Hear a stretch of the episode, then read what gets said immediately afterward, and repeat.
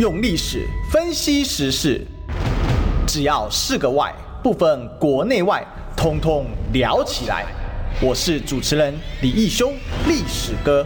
周一至周五早上十一点至十二点，请收听《历史一起秀》。对，欢迎收听今天的《历史一起秀》，我是主持人历史哥李义修。我们今天呢，继续追寻历史，追求真相。我们今天现场大来宾呢，啊，是我们第一次到我们现场的啊，我们。这个过去我们应该说叫做知名主持人，现在叫立委参选人，这个虞美人美人姐。好，呃，历史哥你好，还有各位亲爱的听众朋友，大家好。是这个今天呢很特别哦，因为我们今今年啊做比较少这个就是立委候候选人专访啊，嗯，那。这个算是蛮特别，就针对应该说其实都访访问事情为主哦，但今天一定要来特别来访问美人姐，为什么呢？因为从小呢，哎，这样会不会不太？不会不会不会不会。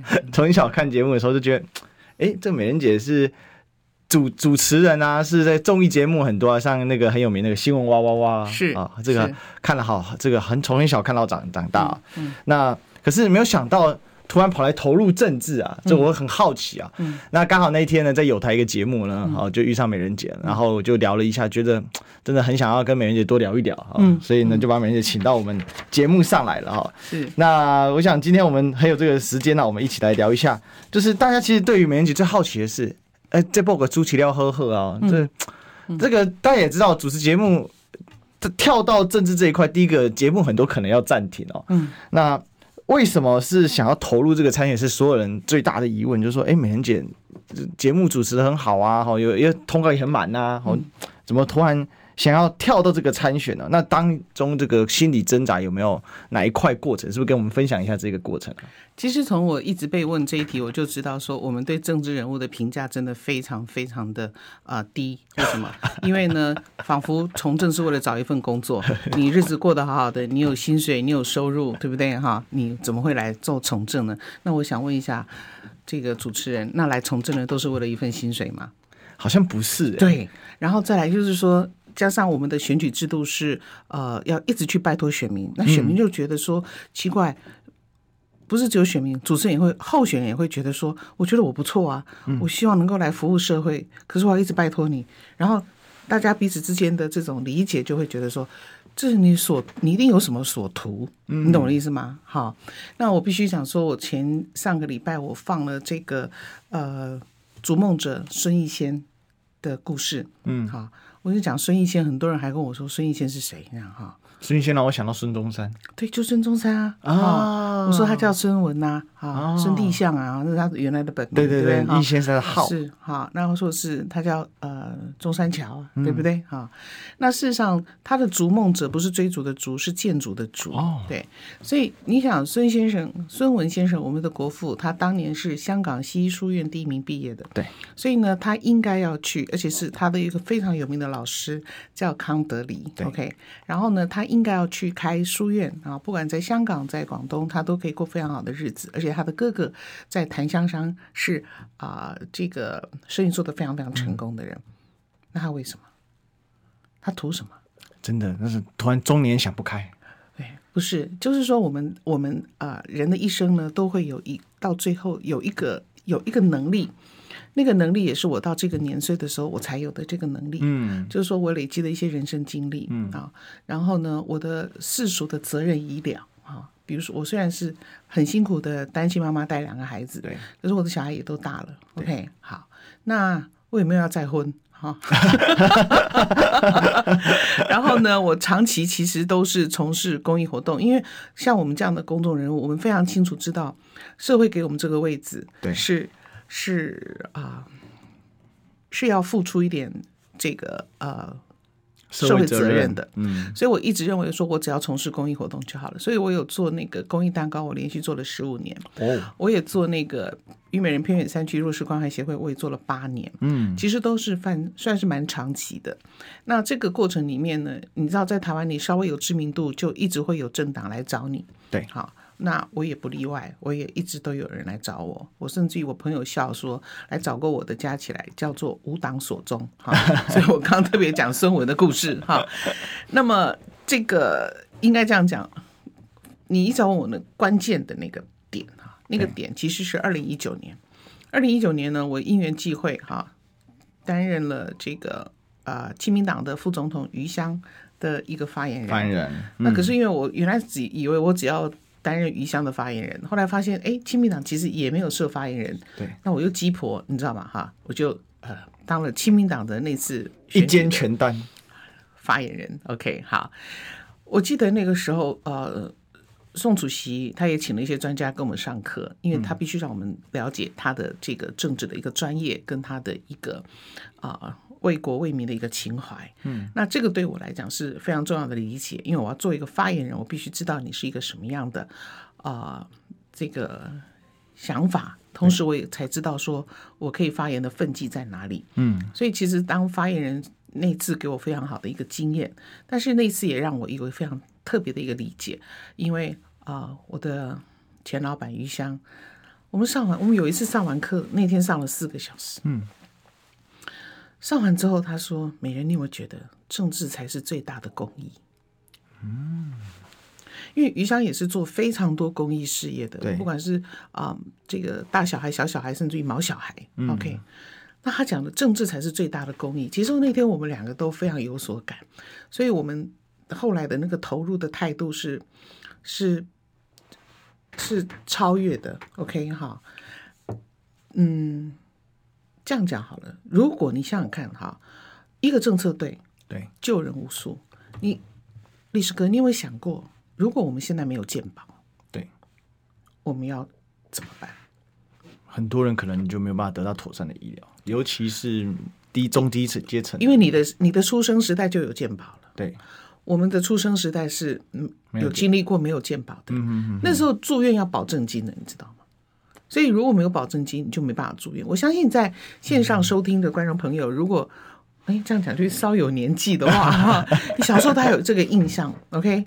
像我的老师啊赖世雄老师，他当时在做托福美语，又到补习班教，为什么？因为老师的太太喜肾，嗯，家里只要有一个人喜肾，其实就是准备一栋房子不见了。哇，当时是非常非常贵的，嗯、所以你看，一个健保的政策就救人无数。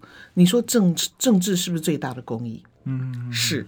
所以我们认为说，那么是不是应该可以承担更大的一个公共责任？因为这件事情非常非常的一个啊不容易，它也非常的一个困难。嗯、那我刚刚讲说无党所终，是因为啊，真的很多党都找过我，但是我一直没有没有答应，也没有思考。嗯是因为这个点还没有到，另外一个是我一直希望我是能够用独立参选的方式。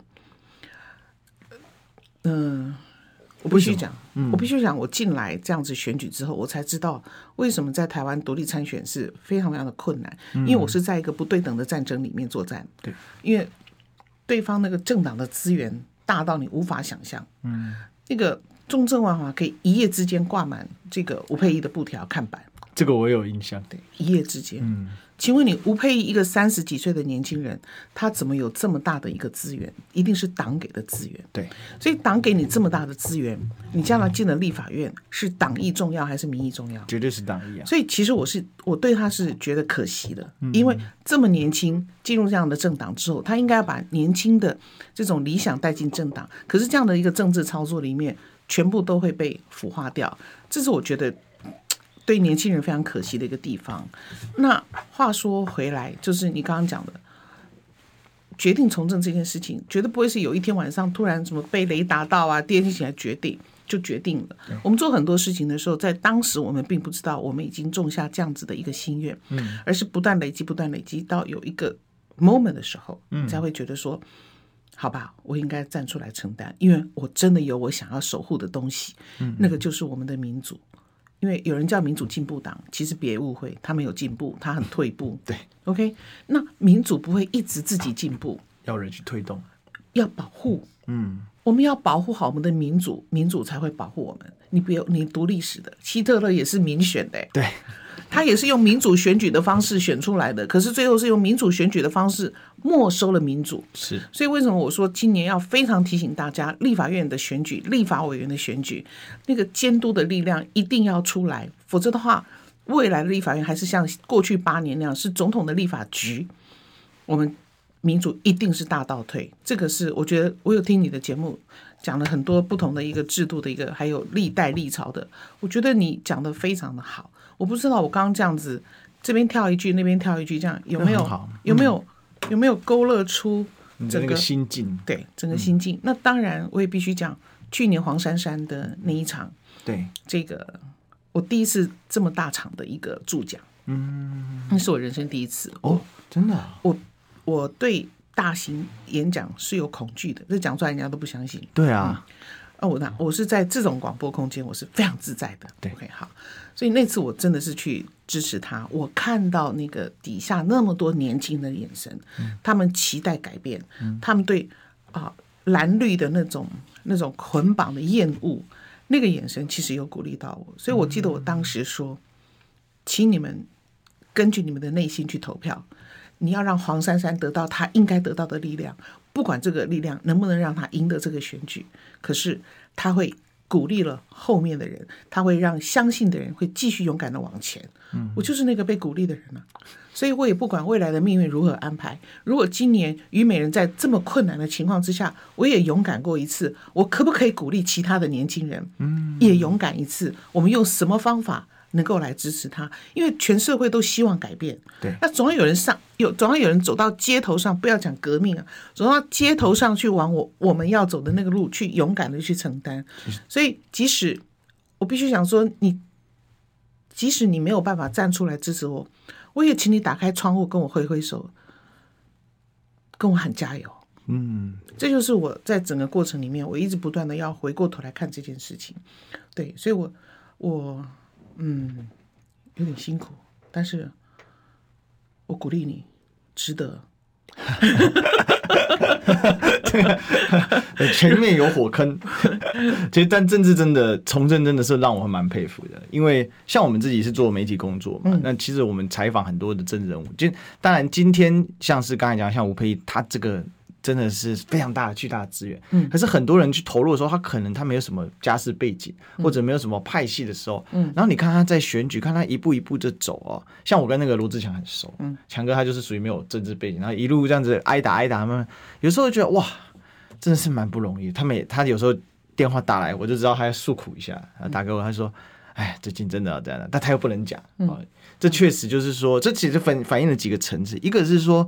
在台湾现在的政治氛围里面，其实有很多的东西，你没有政党，你是没有办法，有办法去做这些 do something。嗯，第二个是政治对大家来讲，这个下去的那一瞬间，好像以前你知道革命的人啊，说什么叫做如果要革命，要先毁家，嗯，先把家给毁了，嗯，像当时这个周荣啊，在这个这个清末的时候，周荣写那《革命军小册子》哦，里面就宣导这种概念，所以。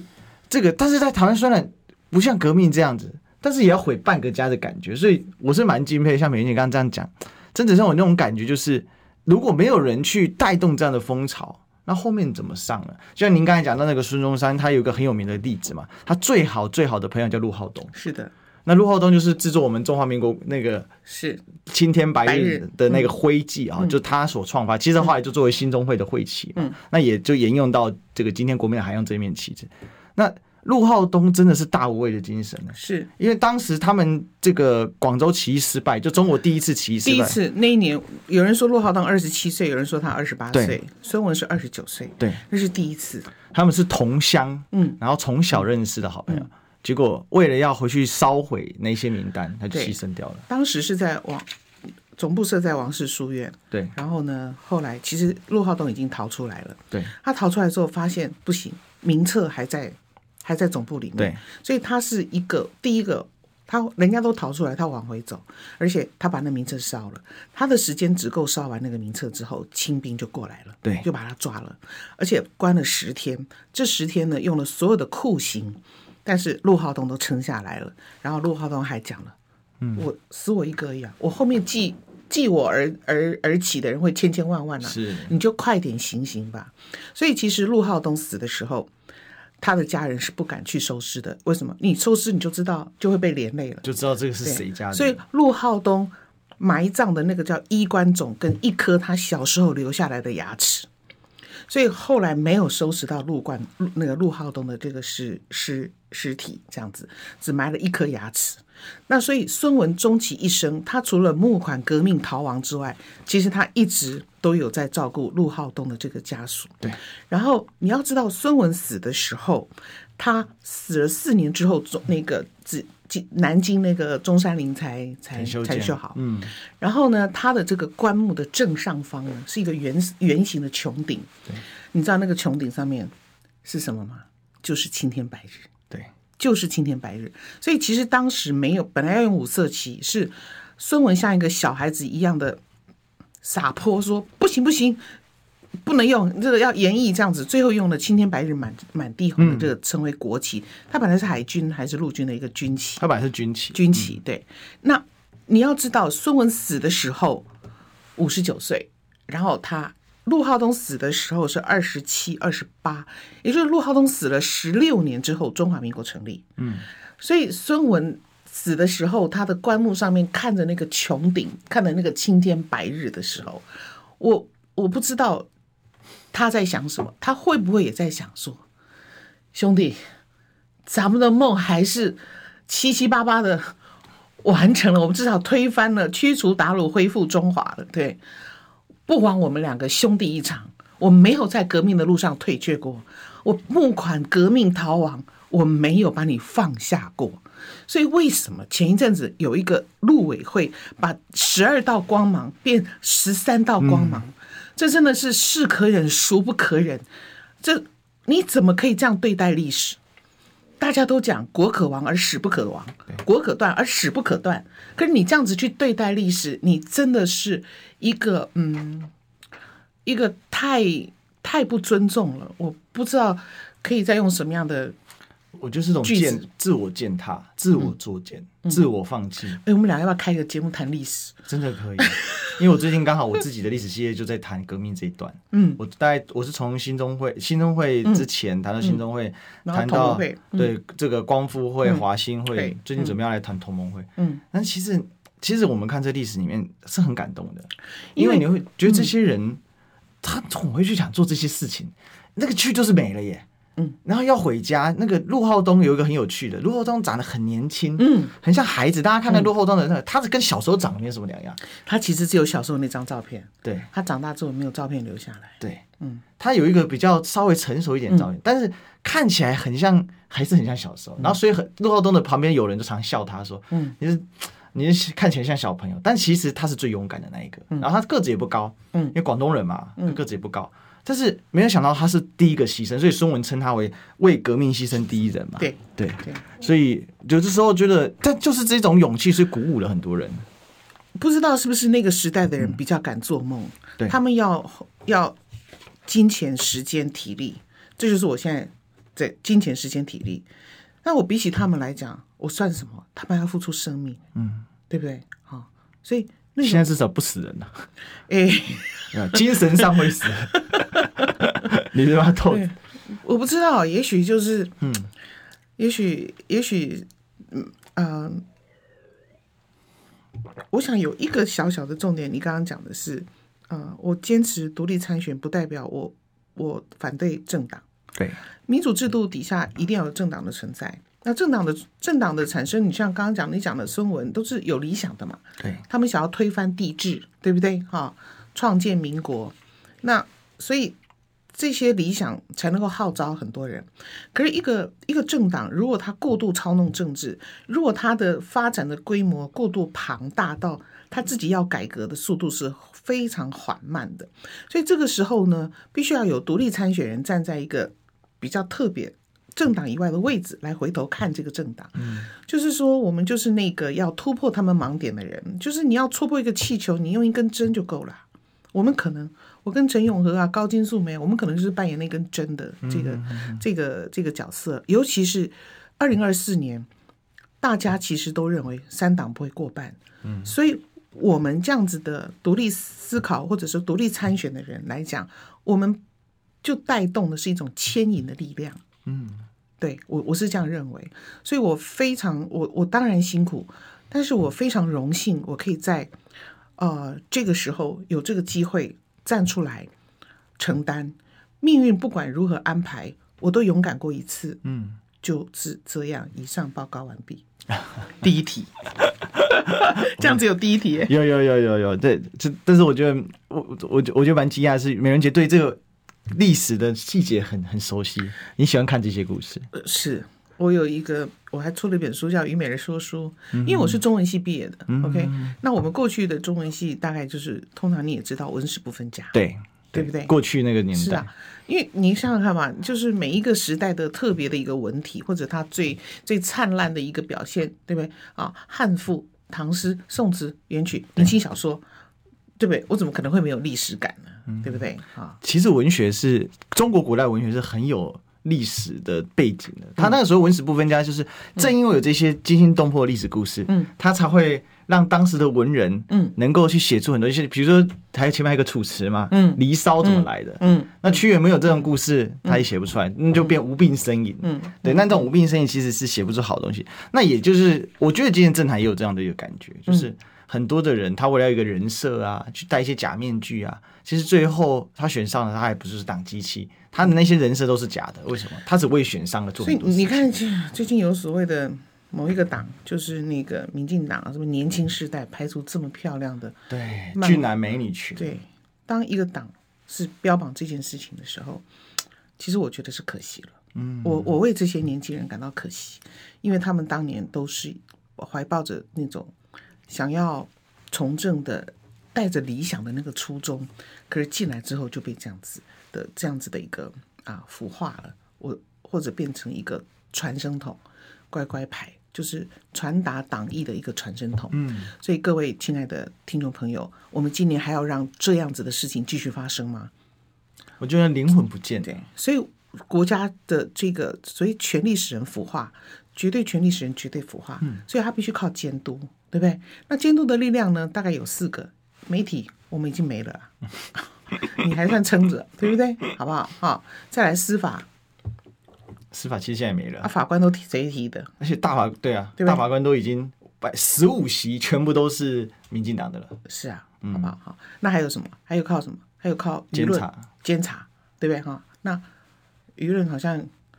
你公投过了，他也不会用嘛，对不对？好不好？好，所以像唯一可以的叫做立法院，嗯，绝对不要让立法院成为某政党的立法局，啊，这个是我们今年所有的选民，你一定要保护好我们的民主，否则我们真的会，嗯，民主用被人家用民主选举的方式没收民主，这样，所以我们也不能用没收广告的方式不进广告，我们进个广告。想健康怎么这么难？想要健康一点都不难哦！现在就打开 YouTube，搜寻“爱健康”，看到红色的“爱健康”就是我们的频道哦。马上按下订阅，并且打开小铃铛，就能医疗保健资讯一把抓。想要健康生活，真的一点都不难，还等什么呢？爱健康的你，现在就打开 YouTube 订阅“爱健康”。用历史分析国内外，只要是个“外”，统统聊起来。我是主持人李易修，历史哥，请收听《历史易起 SHOW》。欢迎回来，这里是《历史一起 SHOW》，我是主持人历史哥李易修。我们今天现场大来宾呢，是我们立委参选的虞美人。大家好，好，我们今天继续来请教美人姐哦。刚才我们聊了。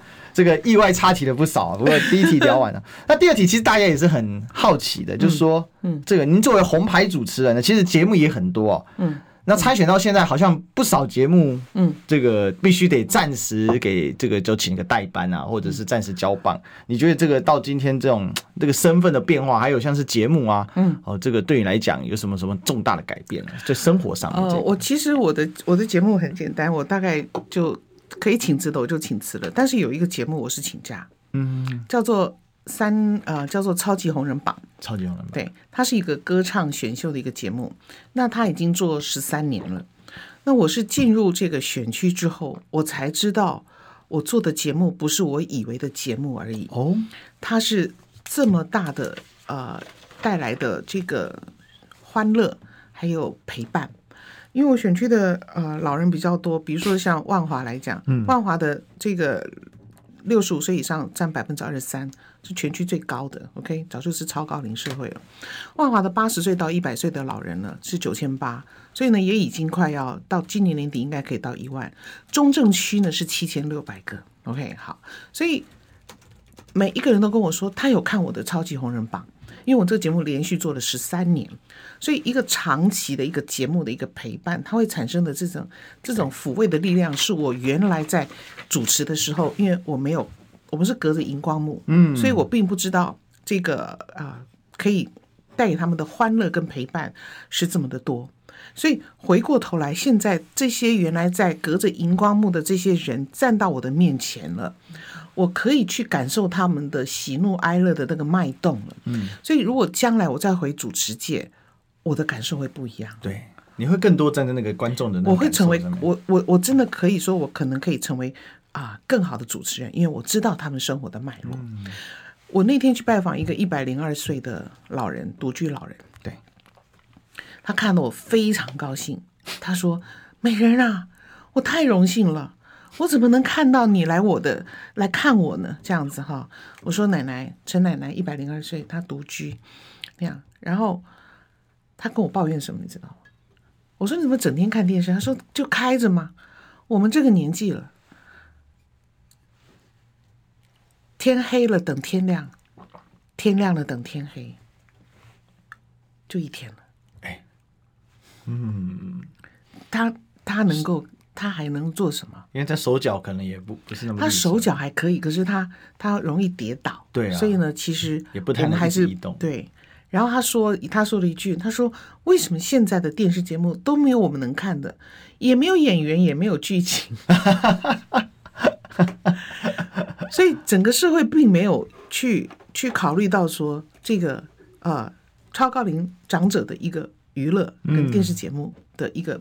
嗯一个需求，需求。对，所以我我必须讲说，我虽然啊、呃、这个暂时离开了这个超级红人榜，可是然后来做这个呃参选，但是这个经验对，如果我将来要拿回主持棒的话，是非常非常大的一个呃体会，跟我觉得这是非常大的一个收获。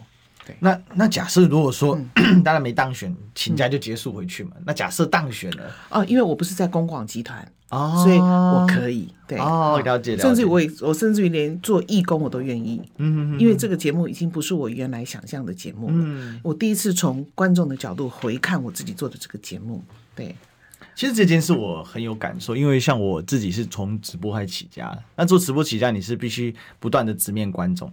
像刚才这个我们聊天室这个，哎，欢迎大家加入我们 YouTube 的中广新闻网的 YouTube 频道哦。那我们现在正在冲击三十万订阅，我们最近订阅增加的蛮快的哦，所以请大家这个空中，尤其空中的朋友哈，这个喜欢聊天的啊，喜欢看大家互动的，也可以加入我们。那我刚才看聊天室就有说，哎。历史哥第一次访这个美人姐是不是比较紧张，都不看聊天室？我刚刚给他回一下，我说我们是这个第一次访问，当然要专注一点。嗯，赶快看一下，看，看人家讲什么啊，要互动啊，对啊，对对，其实其实大家讲什么？哦，大家今天就是在讨论说这个，刚才很多人在讨论说，哇，你的历史非常好。哦，那也有人说，对，有些应该是美人姐的老粉丝啊，嗯、就说这个美人姐本来就是这个对这个文史很有研究的人、啊。是我，我其实这两年，因为我去读了政治大学的宗教研究所，哦，对，所以呢，我对宗教的一些呃视野也不太一样了。嗯、所以我在这样子的这样子的背景，对我将来进立法院看法案的时候呢，我可能可以。带着一点比较有一点啊信仰价值，这个信仰不是说哪一个宗教的信仰，OK 哈，而是要对信仰的一个尊重。嗯，对。所以其其实我我觉得跟观众互动这件事，还有刚刚您提到，我是很有所感，因为我本来我们就是业余做嘛，就是白天上班，晚上播一播。然后那时候大选选完的时候，其实就有一点想要。就是在想要不要说去年那个，哎，二零二零年的时候，二零二零，因为我一九年开始做，然后就想说要不要休息，因为做直说真的做直播啊，做这种很累，非常非常消耗心。以以你的做法会累了，因为你你你是有准备的，对，而且一整天嘛，时间很长，就是因为直播一个一两三个小时跑不掉，嗯所以那时候，但是很多观众说，哎，这个这个我们已经习惯看着你了，你应该要继续做。所以刚刚您这样讲的时候，我就想到。真的很有所感。那另外是那个老老这个老太太的事情，因为我我阿公今年九十了，然后他也是很爱看电视，然后就，那那我看那个我阿妈也很爱看电视，每次去他们家就是两个人各看一台大声电视在那边转。然后你刚才这样一讲，就是啊，其实老人家真的最需要就是陪伴。所以其实做这个节目长，尤其长青的节目，很重要的一个工作就是陪伴。这个陪伴是这个很重要。那主持人的这个要要领或者是角色，就是在这个节目中不断的现身。有时候人家说，哎，主持人好像今天没讲什么，因为来宾有时候很强。比如说像我昨天是秋雨老师，嗯，那秋雨老师你也知道他非常能讲，嗯，他一个人就可以 cover 大部分，我们只要画龙点睛一下就好了。可是其实真正的就是你在这边就是一个很重要的，所以我觉得这个角色的变化，就是从主持人嗯变化成立法委员，也是一种陪伴的过程。感觉你的这个角色有这样子在在变化，那你自己你自己怎么看？就是说你这样选区这样每天跑，嗯，其实应该会有很多这种。这种故事，尤其是说真的，因为那区真的蛮绿的，所以我们就讲到这个民调，我们讲个民调给大家参考一下。嗯，根据九月十二号这个 T 台的这个民调公布呢，哈，目前呢，哈，百分之三十三是支持国民党的钟小平，吴佩仪百分之二十九，那于美人百分之二十，还有个十八趴还没有决定哦。那这两倾倾向交叉分析显示呢，国民党支持略微分裂，六十五趴支持钟小平，十五趴支持于美人。那民众党没有派选将哈，因为五成啊是转向于美人。两成是支持中小平的，那这个那当然吴佩仪，我觉得二十九趴，因为九月二十二的时候，在这之前，其实民进党也有一段纷纷乱的事情，所以他可能搞不好后面还有后事，因为这这一区过去都是绿营在在经营比较多。那你怎么看这一份民调？还有就是这个转换角色之后，大家有办法把他对主持人的支持转换成对候选人的支持？哎，这很不一样啊。好，呃，是民调还是民调？哈，来，我再请问你一下，你刚刚这份民调是什么时候？九月二十二的。现在几号？现在已经十一月十五了。对，我还要评论九月二十二号的。你是读历史、读哲学的，了解。对，希腊哲学家泰利斯讲说，人不能两次踏进同一条河流。嗯，如果民意如流水，请问这个民调有参考之价值吗？目前感觉起来就没有了，是没有的。嗯，OK，所以很多人会去做操作这样的一个民调。嗯、那我告诉你在，在是，在呃，目前我们跑选举的时候，目前的现况是什么？我用一首歌，虽然你时间还没到，好不好？哈，但是这首歌大家都会唱。每条大街小巷，每个人的嘴里，见面第一句话就是“虞美人气势上来了”。OK，每个人都我说非常非常强烈的感觉，你要加油。对，这就是现况。嗯，我们自己也有做民调。对，的确，在这个呃钟小平还没有出来的时候呢，我们是小赢。钟小平出来之后呢，的确有拉掉一点，就变成是有点小数点。可是我们在选区看，其实是两个人的江湖了。OK，嗯，所以现在跟你跟钟小平，还是你跟吴佩仪？对，你跟吴佩仪。OK 好。对，确实，因为其实国民党这一区也是面临分裂的一个问题啊，就是他们那初选也选的不是很开，不是很愉快。昨天刚好才跟这个钟小平同台嘛，不是因为我必须讲这个人，我不知道要怎么形容比较好，就是很多、哎、很多这种属于小丑的把戏。OK 哈，那么呃，再来这个恩恩怨怨特别多哈。啊，沉重的历史负担也特别多，嗯，对，而且我觉得他应该要。帮提名他的党呢，可以再重新把招牌擦亮，对对不对？哈，因为你是个民国民党，也是个百年大党，对不对？可是他的言行并没有擦亮，反而是蒙上一层灰。那我今天刚好你访问到我，我也很想，我不是很想，我就在这边正式呼吁说，我希望他们两个可以跟我来一场。对中正万华政见的一个辩论，是好吧？你主举办个擂台赛好了，好不好？好，地点、地点、时间随他们挑，好不好？哈，发一顶高衣，我们就好好的来聊一聊中正万华的昨天是什么，中正万华的今天是什么，中正万华的明天又将是什么？嗯，对不对？我非常期待可以跟他们来一场擂台赛。你知道这个提议之前那个强哥也跟我讲过，他说。这个哎，没有这个说错，巧心跟我讲过。他巧心说：“你去约约，把这个蓝绿都约约哈，来来 PK。”就换，但我发现，不管蓝绿，很多人都不愿意参加。哦，我是愿意的，我是非常非常愿意。其其实，我觉得我这是我们社会一直需要的耶。其实，其实美人姐这个提议非常的非常恰当，尤其我们年轻人喜欢看什么？喜欢看。我问你，你要告诉我你要做什么？是啊，你选这喜欢选啥？因为大纲算了，给个老师。呃跨的洞给他等了。就是像像你刚刚讲的钟小平，他最多的一个宣传词就是他是三分球的保纪录保持人。我也不知道这个是这这是什么记录？篮球 啊，我知道，这 这是哪一个篮球记录？这个这个保持有有什么特别的？对我中正万华，嗯，有什么特别的帮助吗？这个技能，对不对？哈，多建几点篮球场，我就不多说了啦。因为其实有时候就是说，你有你越坚持信念参选，你越辛苦，因为你知道你有很多事情、很多话你不愿意说，是对呀，不想用那样的语言跟选民互动。我们也不想做那样子的语言的一个示范。对，那你怎么看吴佩仪的这个状况？因为刚刚有提到说吴佩仪这个一夕之间扛棒统统挂起来。嗯，那他个人的，就是说，像他，因为他也是议员嘛，他转战。嗯，那这个他有你你自己观察他，他有没有就是说，在你心中是觉得有做到他该做到的样子，还是说他其实他这个出来这样子会选，其实还是没有办法真正代表中正万华？因为他其实我必须说，他是一个还。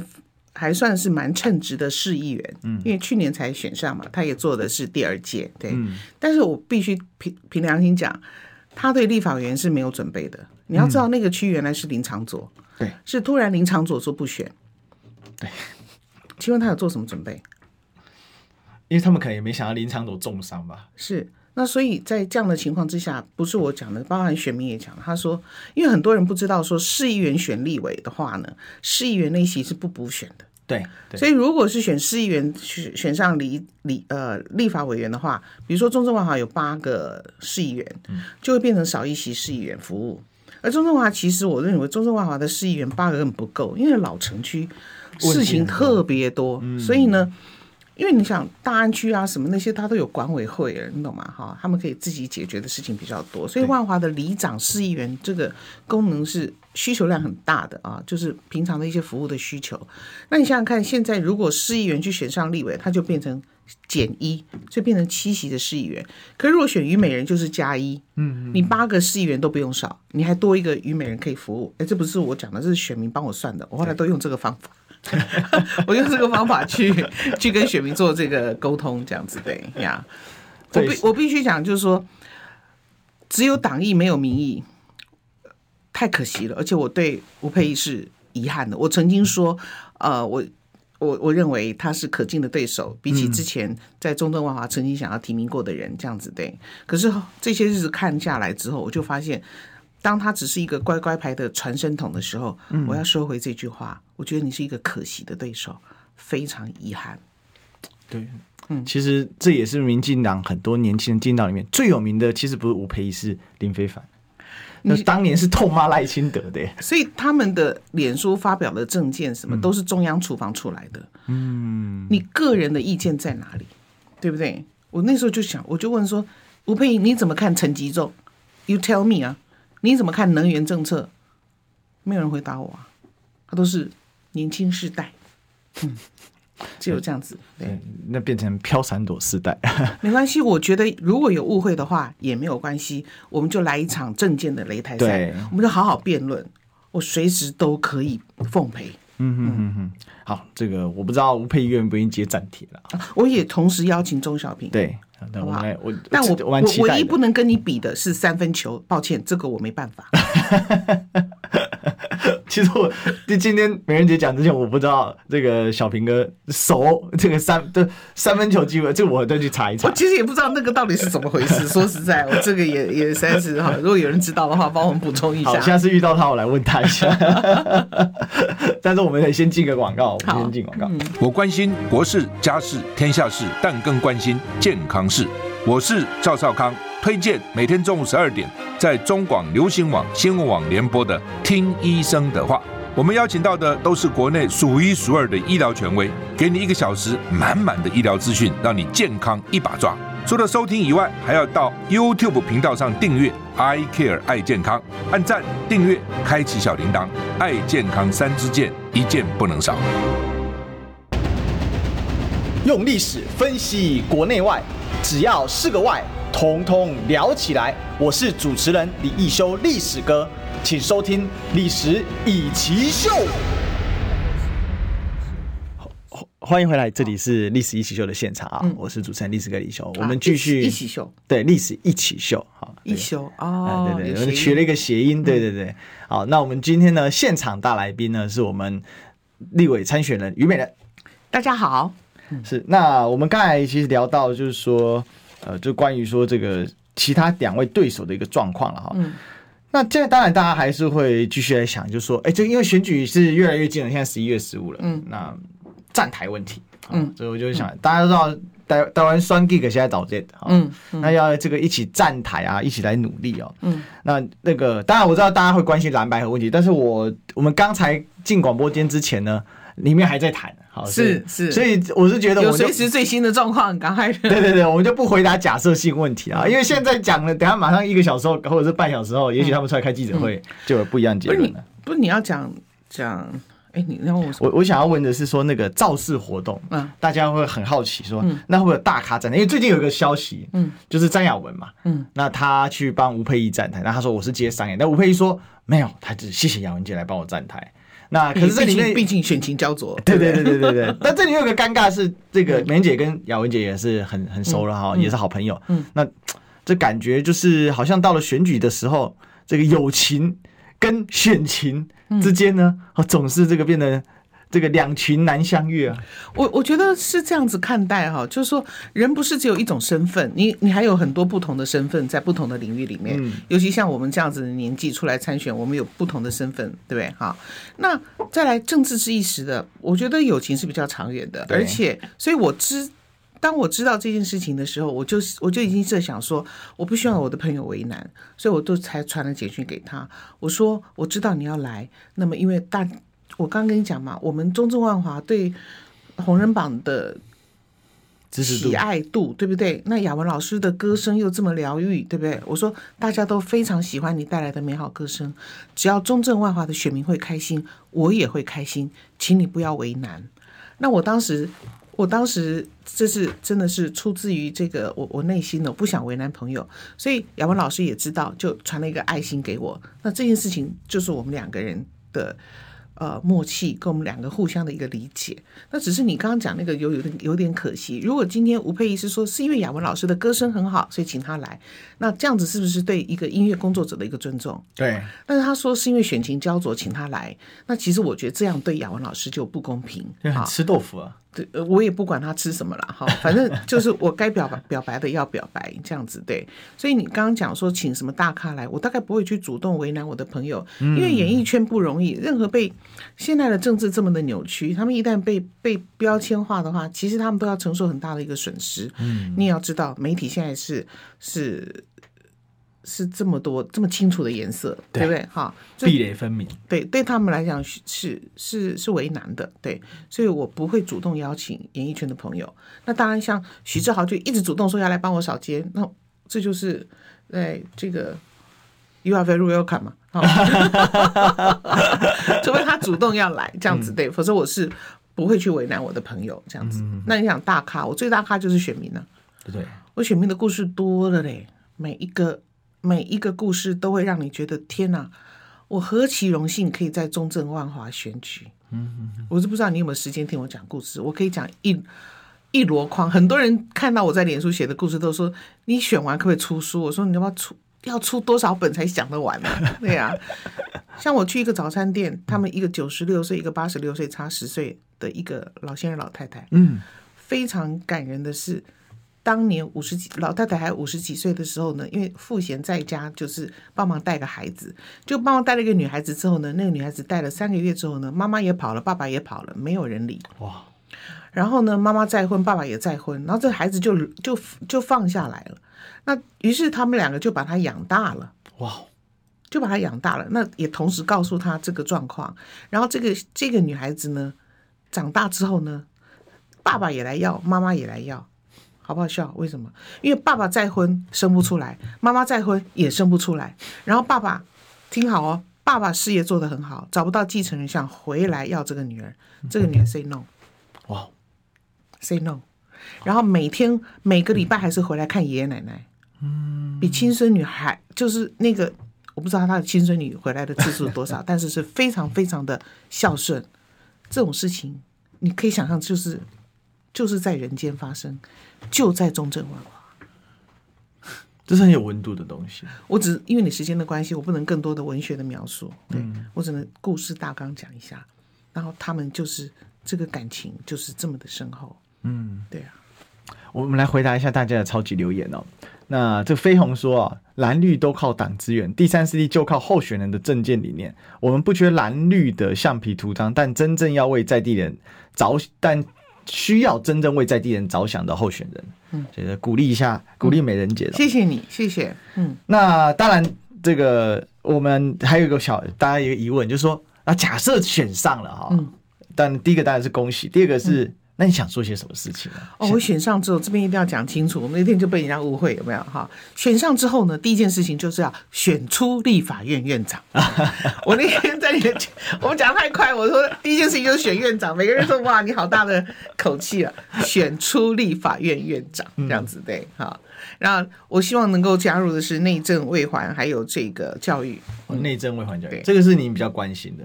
我觉得这是我选区目前最迫切的。哦，因为老城区这些相关，我有多更的问题，然后我有游民的问题，嗯、那要必须修社会救助法。OK 哈，那我还有教育的问题，所以我希望不是零到六岁国家养，而是你家长在意的是教育。所以有没有有没有可能把这个这个国民义务教育往下往下延伸，对不对？比如说，如果没办法从三岁开始，从五岁开始就进入公托了，嗯，是这个东西是。不是你给钱，他希望你给的是一个公平的一个资源。那如果我们可以把幼教老师变成公务员，因为你进入国民义务教育，所以他的薪水、他的保障会好，所以他可以有更多呃优质的或者有心的人，因为教育还是要有点心呐，哈。那有点热心的人可以进入这个领域，那我们的孩子可以这个在公平的起跑点，否则有很多人他是。五岁才进幼稚园，甚至有些就直接很多，因为我之前有偏乡的这些组织，嗯、所以很多是到小学第一天他才进进学校，完全跟不上。这个这个落差太大了，所以有很多时候他小三其实只有小一的程度，小六其实只有小四的程度，那这样子进国中他怎么跟得上？他就一直落后，一直落后，一直落后，他是一直落后，所以我每个孩子都不能放弃的呀，不是吗？嗯，因为我们照顾别人的孩子。有一天，别人孩子才会照顾我们的孩子啊，不是吗？嗯、应该是这样子的思考。其实这个幼教这个事情真的是蛮严重，因为我之前现在两个小孩嘛，一个三岁，一个两岁，那老师流动率极高，即便是私托，嗯，哎，就私私教也是投流动率非常高，所以这一点确实是迫切需要政府。